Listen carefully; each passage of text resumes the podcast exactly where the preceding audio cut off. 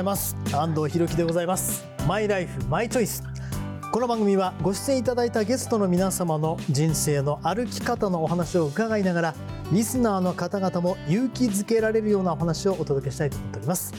本日のお客様俳優司会者タレント非常に幅広い分野でご活躍の大和田漠さんです。どうもよろしくお願いします。よろしくお願いいたしますもうメインのお話に入る前に、はい。あのバクさんというお名前なんですけど、はいはいはいはい。これはあの芸名だと思いますけど、これどういう由来があるんですか？えーっとね僕はデビューが決まった時に、はその作家がはい。花と小箱さんというその当時も大変な売れっ子の先生でございましてでじゃあせっかくだから芸名をつけていただこうはい。とお願いしたんです。はで出てきたのがバックで、はい。これ由来は？えーあの伝説上の動物はい。バックはまあ人の悪夢を食べて、まあ、いい夢を見せてくれるはい。だからお前も人にたくさん夢を与えられるような役者になりなさいという願いが込められてるようなんで、最初もらった時はね「バクか」みたいなね「獣編だし」みたいな。あ、そうですね。正直わかります。はいでまああの二の線はないなというふうに思いやいいましたけどやいやいや。はいはい。でもあのつけていただいてよかったなと思いますもう最初にまず覚えていただけるでもう大体が大和田さんって言われないで「バクちゃんバクちゃん」っていうはい。親しみ持って呼ばれるようになったんで本当にありがたい名前をいただいたと思いますもうその名の通り夢をいろんな人に与えたや人生だと思いますが。いやそうでもないと思いますいろいろなお話を伺いたいと思います。えーよろしくお願いしますマイライフマイチョイス。今回は大和田漠さんにお話を伺います。公益財団法人日本尊厳死協会プレゼンツマイライフマイチョイス。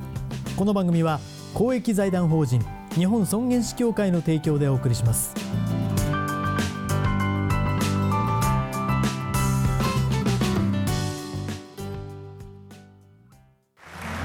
すごく素敵な舞台だったわね主人公の生き方最後が泣けたわあなたの人生という舞台エンディングを楽しく豊かにしましょう公益財団法人日本尊厳死協会。詳しくはホームページをご覧ください。この映画ハッピーエンドでよかったわね。主人公の生き方素敵だよね。あなたの人生はあなたが主人公。ハッピーエンドのために。公益財団法人日本尊厳死協会。詳しくはホームページをご覧ください改めまして本日のお客様大和田漠さんです。よろしくお願いいたします。福井県敦賀市ご出身あそうですということで、はあのまあ幼少の頃はどんな生活をされてたんですか？いいやどんな生活？はい普通の子供ですけど、はい。まあ、田舎ですからねはい海があり山がありですから、もう学校が終わるともうすぐにはい近所の川や海や、うんうんえー神社やはい。山に本当に遊びに行ってましたね。それがもう今もうマルチで活躍されているまあいわゆるタレントさんになられるわけですけど、これはどういうような経緯でそうなったんですか？あのーまあもともとなんかそういうものは好きだったことは好きだったんですけど、まず兄がはい。はい兄の親友がですね、はい。えー演劇の道に行きまして、はい。大学を中退し劇団に入ってっていうのを、まあ、僕がその当時高校生大学になる頃だったんですけど、うん。見てましてはい。なんか面白そうだなっていうんではい。で大学入った時にあの演劇部に入ったんです。うんはい。でもう授業にはほとんど出ないで、えー芝居に打ち込んでましたね。はいでやっぱり4年生になってくると就職をみんな考えるんですけども大学4年生はい。なかなか僕はその腰を上げないで、うんまあ、とにかくな就職なって言いながらテレビ局に入りたいと。はい。で本当は役者になりたい気持ちもあったんですけどもうすでにあったんです少しはねはいはい。だけど兄の苦労を見てたから、うん劇団時代のはい。食べられない、だから逆に兄を使うようなね立場になりたいと。なるほど、なるほど、なるほど。ね？使う方ですね。ええ。はいはい。でテレビ局に入りたい、はい。僕は大学が名古屋だったもんですから、で名古屋の CBC、ははい。い TBS 系です。ね、はい。ありがとうございます。はい。そこに就職したかったんですけど、一般公募してなかったんですよ。あ、当時、はいはい。はなんかこうあんまり取らない時期だったんですね。それでテレビ局の人の紹介があると試験が受けられるっていうんで、はもう探し回って、はでうちのおふくろが近所にあの知り合った方のご主人が CBC の制作局長だっていうねはい。またすごい、でわざわざ僕らが頼みに行ってくれて、はい。じゃあ一度局へいらっしゃいっていうことで、うんご挨拶に行ったんですよ。はでちょうどその時がうちの兄がテレビ小説でパッと名前が出た頃で「いはい。お君何大田信也の弟?」とか言って「はい」テレビ局入りたいの?」はい「ぜひお願いします」じゃあまあ試験受けてみなさいよ」ってはい言った時にプロデューサーに紹介されたんです。はいはい。大田信也の弟だって、うんはい。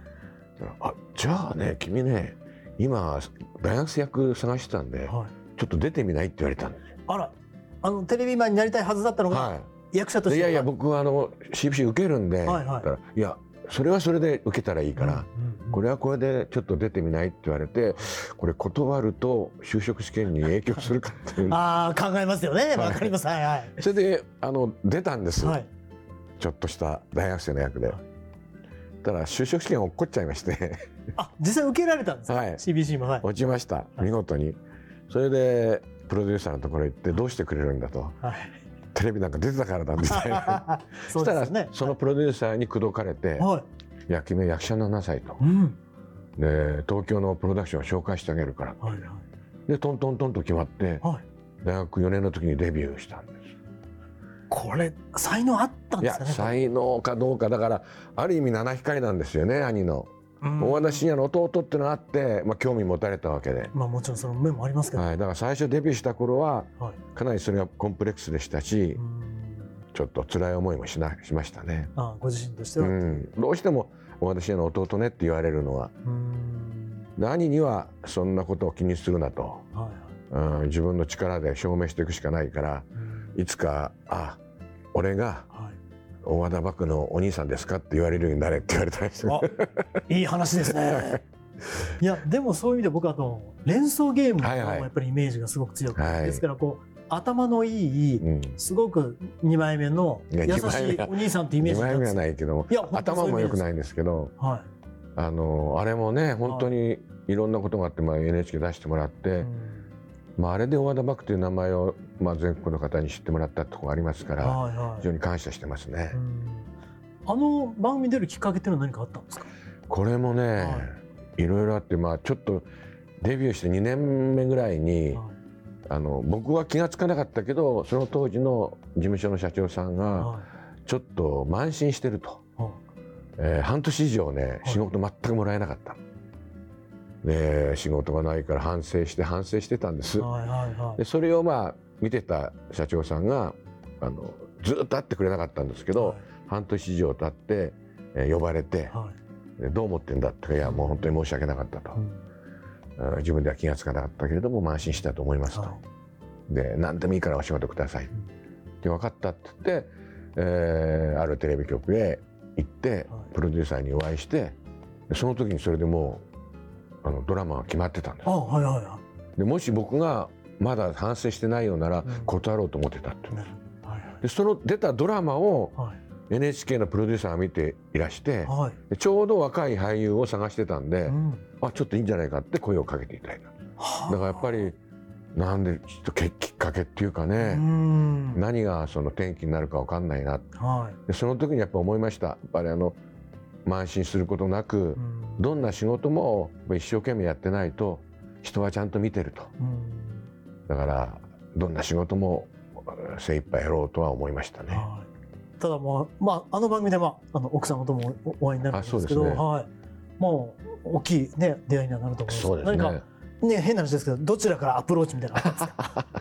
すいません下世話な話で大変恐縮なんですが。いやこれはみんなね僕が一方的に押したんだろうって言われてますけど、はいはい。逆のような気がしてますけど。じゃあ奥様の方から もう今になったら何言っても大丈夫ですから、反論ができないから悪いけど。でもまあどちらかともなくですね、だからまず最初にねあの会った時に、はいやっぱりあの人のそれまでのイメージというのは、はいこう日本女性のそそとしたうん。女性のようなイメージだった。し、はい。あの役柄も全部そうでしたから、うん。で実際会ってみると、チャキチャキのなんか、はい。ね、よくご存知ですけど。ね あの番組でご一緒して。よくご存知だと思いますけどもうさっぱりとしたね、はい人人でそのギャップがまず面白いなと思ったんですよ。びっくりしたんですよ。はいはで僕はちゃんとあの「はじめまして大和田漠です。今度連勝でお世話になります」って「あよろしくね」みたいなね。あちょっと上からっていうかまあそうなんなんじゃこらみたいな。はいはいはでそういうのもあって、はい。でたまたまその彼女についていたマネージャーさんが僕昔から知ってる人ではいはい。で練習目終わった後じゃあご飯食べに行くみたいな話になって、うんうん。ちょっとずつですかね。ああまあでもいろんなお仕事もされる中で、はい。そこで俳優業もずっと続けられていて、ご自分の中ではなんか中心はやっぱり俳優もちろんですね。っていうことなんですね。はい。はい、常に自分の心の中では俳優としてっていうのがありました。だからあのワイドショーの MC をやった時も、はいはい私は司会者じゃないんだと、うん。えー私は俳優が今ここに来てうん。こういう立場でやってるっていうあの姿勢は守ろうと思ってましたね。あれはどういう経緯でそのもうあの帯番組の司会なかなかねあのいわゆる俳優さんがやるっていうのはそれこそなんかね、はい。あのその僕がやる前の方があの歌手の方で。はい。でなんかそういう路線がなんかあったみたいですよ。なんか,、はい、なんかそういうその俳優さんとかそういうちょっとやるった方が面白いんじゃないかっていうのがあったみたいで、はで声がかかって悩みましたけどい、はい。うん、ちょっとやってみるかっていう。う、ん。ありましたね。そういう意味では俳優さんがこうさい最近でこそ増えましたし、はい。そういう意味では先駆け的なこうそうでもないんじゃないかな気がしますけど。そうですかね。はい、その前もいらっしゃると思うんですけど、うん。あのそうですね。でもだその時も悩みましたけど、はい。やっぱ役者として出る俳優として出る。うん。でやっぱり現実なわけじゃないですか、はい。芝居じゃなくて、はい。はい。でいろんな現実を目の当たりにすることもうん。それがまあ俳優としての何か、えー蓄えになっていくかもしれないっていうような感じはしてましたけど。じゃあ連想ゲームの時にやっぱり同じでそうですね。フィードバックできるというそうですね。があるんですね。はうん。で実際にいかがでした？やってみて。い辛かったですね。ああ 辛かったあの例えばドラマとか芝居の場合は、はい。どんな辛いその役を演じてうも、ん。あカットがかかってはい「お疲れ様でした」っていうと全部まあ忘れられるわけですよ。はいお疲れ様って笑顔で帰れるっていう。どんなに泣いた芝居をしたりとか、うん。すごい芝居をしてもお疲れ様でこう笑顔に戻れるんですけど戻れないんですよね。現実をやってると、それが辛かったですね。うん。逆に言うとそれがあの、まあ、俳優の仕事、まあ、演技ですとかっていうことには、そのこう結びつくこいやそれはどうかわかんないですね。自分の中では。うん。何か役立っててほしいと思うしう、ん。まあすごく生意気な言い方させていただくと、はい。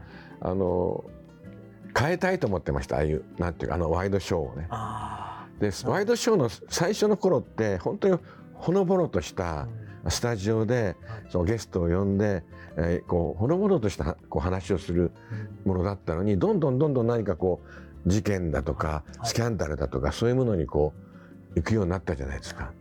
ね、うんそういうのを少し変えたいなっていううん。のはありましたね。うんそれじゃあその司会もあの、はい。結構長年もやって、はい。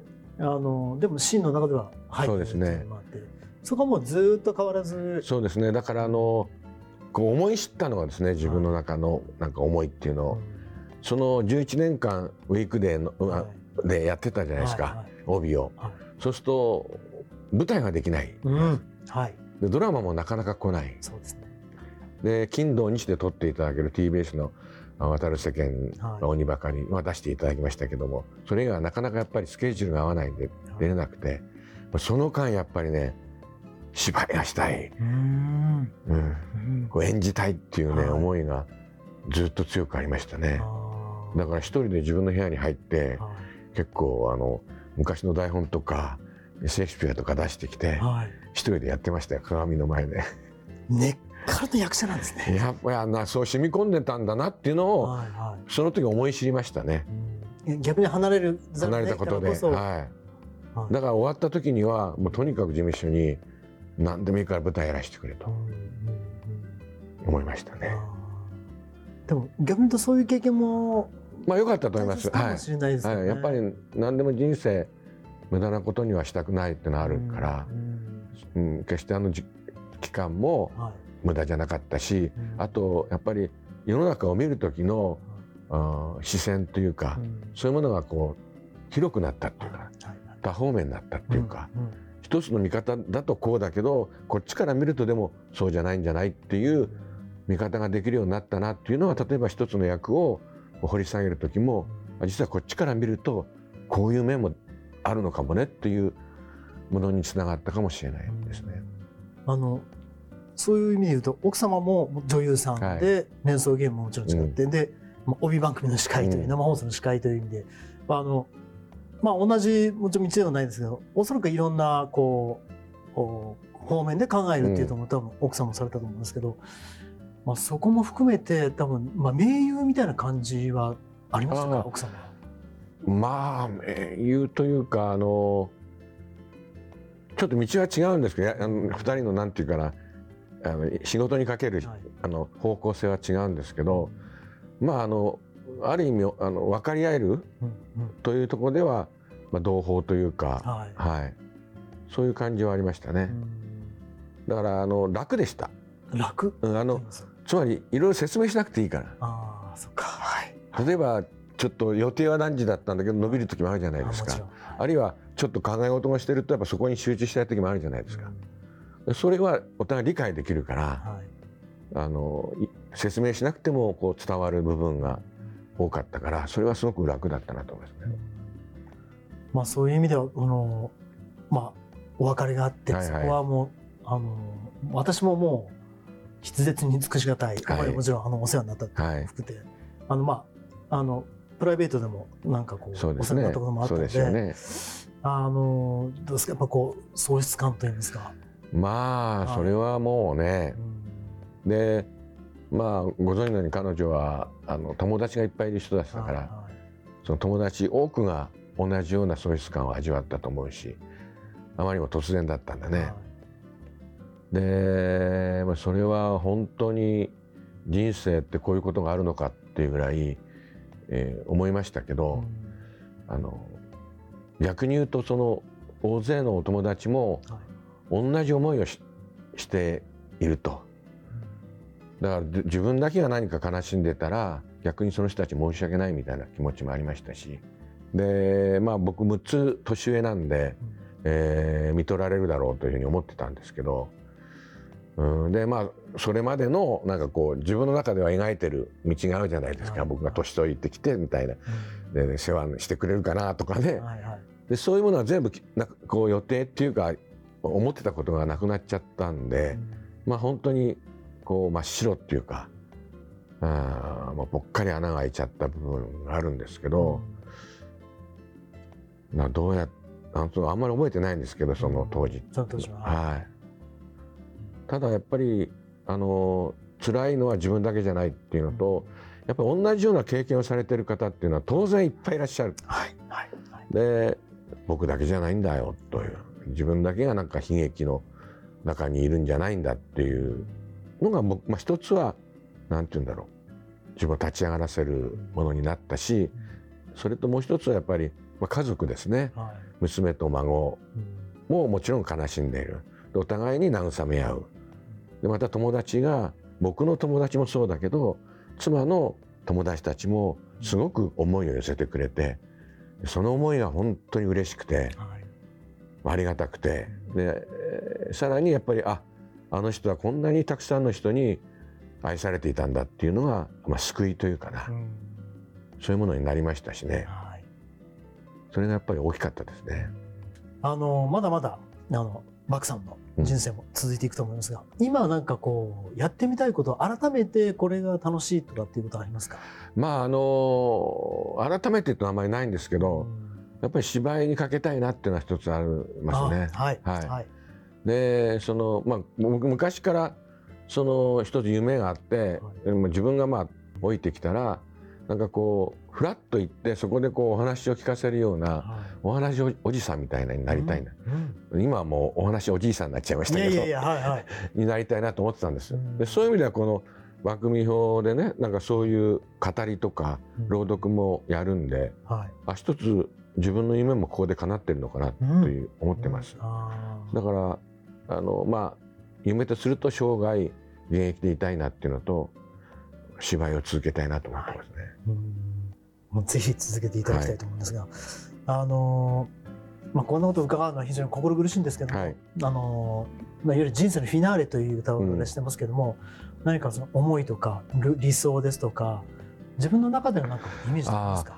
まあ、いろんな、まあ、その自分の母親を失ったりとか最近ね友達を失ったりとかそういう中で感じたのはやっぱり、はい。人はみんな最後を迎えるけれどもそれが最後じゃないと。はい。でそれはそのいっぱい残された人々にこう置いていくものなんだと。はい。だから思い出うん。という言葉でくくってもいいですけどは自分がいなくなっても自分を思ってくれた人たちが自分を思ってくれてるっていうのがいいなと思うんですよね。うんはいはいでそのためにはやっぱりいい思い出を残していきたい。うんはいで僕はいっぱい本当にここななん数年で特にたくさんの人からたくさんのいいなんか思いをはい優しさをいただいたんですよね。だから僕の中では人に優しさを残していきたいなっていうふうには思ってますね。でそれは芝居だったりとかで表現もできるだろうしもちろん普段の付き合いの中でも表現できるだろうしということであのそれがまあ一つのテーマになっていくのかなと思いますね。あのこれからもはいまだまだあの楽しみにしております。ではあのこの、えー、爆美穂、はいこれが芸能生活50周年、僕50周年です。美穂さんが20周年、はい、合わせて70周年です。よ。そう考えてそう伺うとなんかすごい長さを感じますが お二方合わせて70周年の、えー記念公演ということで、えー今年2023年の11月17日金曜日、えーお昼が15時午後3時で夜があ18時30分、えー6時30分。これが、えー東京 FM ホールであの行いますので、爆美穂で検索していただくとこれはい。で申し込みのあれが出てくると思います。ので、はい。はい、あるいはあの娘の公式ホームページでも、はい。これはあのざっくりとどういう公演になるんですか、えっとまあ2人がこれからやっていきたいねって思ってることを、はい。まあ、し集約しようと思ってるんですけど、はい。まあ、トークありで彼女の歌がありうん。で絵本の読を読んだりとか、うん。で朗読劇をやったりはい。でちょっとしたパフォーマンスをやりましょうはいとい。う、い、ろんなことをやります。はい、楽しみにしてます、はい。ぜひ皆さんお越しくださ、はい。い、えー本当に素敵なえーお話を伺いました、ありがとうございえー今日のお客様大和田漠さんでした。どうもありがとうございました。この後はあなたのマイライフマイチョイスメールや質問にお答えします。大和田漠さんも最後までお付き合いください、よろしくお願いします。この映画ハッピーエンドでよかったわね。主人公の生き方素敵だよね。あなたの人生はあなたが主人公ハッピーエンドのために公益財団法人日本尊厳死協会詳しくはホームページをご覧ください。お父さん私たち本当に素敵な人生を過ごしてきましたね。そうだね。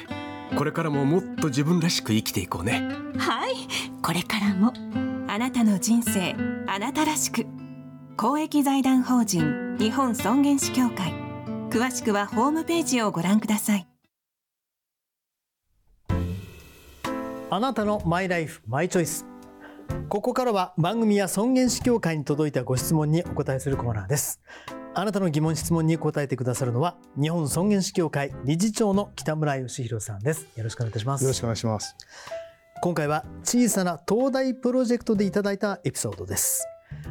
84歳の母を看取った娘さんから担当のお医者さんが終末期の医療について大変理解のある方でした患者家族の意向に沿って治療していただきました。コロナ禍にあっても尊厳を大事にしていただき家族4人を面会させてもらいました。一人一人個別に数分間ずつ個室の病室に入り手を握りながら話をし最後のお別れをさせていただきました。結局どういうお医者さんに担当してもらえるかでお別れの時が変わってしまうのでしょうねというまさに医師との出会いも運命というエピソードをいただきましたがいかがお考えですか？おっしゃる通りですね。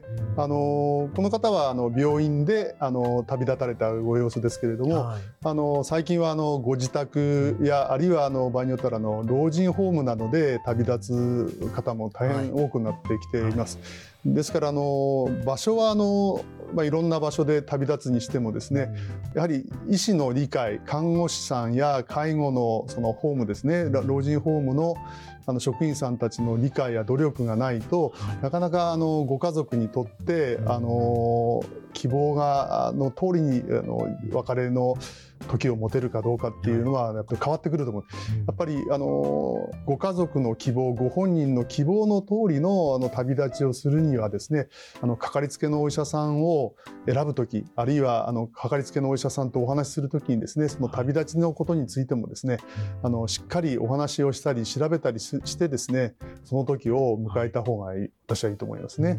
あのまあ、コロナの流行の時であってもあのちゃんと面会ができましたよなんていうお話が、まあ、このエピソードにはありますけれども、はい、今この3年以上もの戦いの中で、うん、今やあのしっかりあの対策を取ってですねあのお目にかかってお話をしたり手を握ったりそういうことができる時代ですから、まあ、ただ今インフルエンザと一緒にコロナウイルス流行しているという報道もありますけど、ね、これはどういうふうに気をつけたらいいですか？そうですね。あの、あの以前と違ってあのかからないという取り組みと考えるよりはですね、はい、あの重症化を防ぐ、入院しないで済むよ、まあ、こういう取り組みですので、はい、ワクチンを打ってなんかかかっちゃったよっていうようなあのそういうエピソードでなんか惑わされないでですね、あのぜひあのしっかり受けていただきたいなと思います。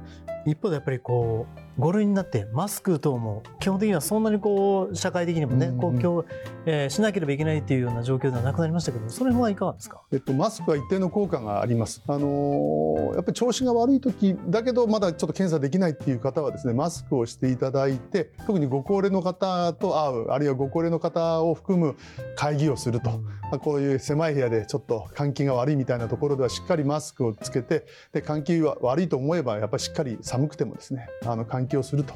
そういう取り組みをですねもう一回やっていただくっていうのがいいと思いますね。うん、改めてというそうですね。はい、ありがとうございました。えー、あなたのマイライフマイチョイス。メールや質問をお待ちしております、えー、この番組へのメールは番組ホームページそして、えー、日本尊厳死協会のホームページそれぞれでお待ちしております。今日は公益財団法人日本尊厳死協会理事長北村義弘さんにお話を伺いました。ありがとうございました。ありがとうございました。お父さん私たち本当に素敵な人生を過ごしてきましたね。そうだね。これからももっと自分らしく生きていこうね。はい。これからもあなたの人生あなたらしく。公益財団法人日本尊厳死協会。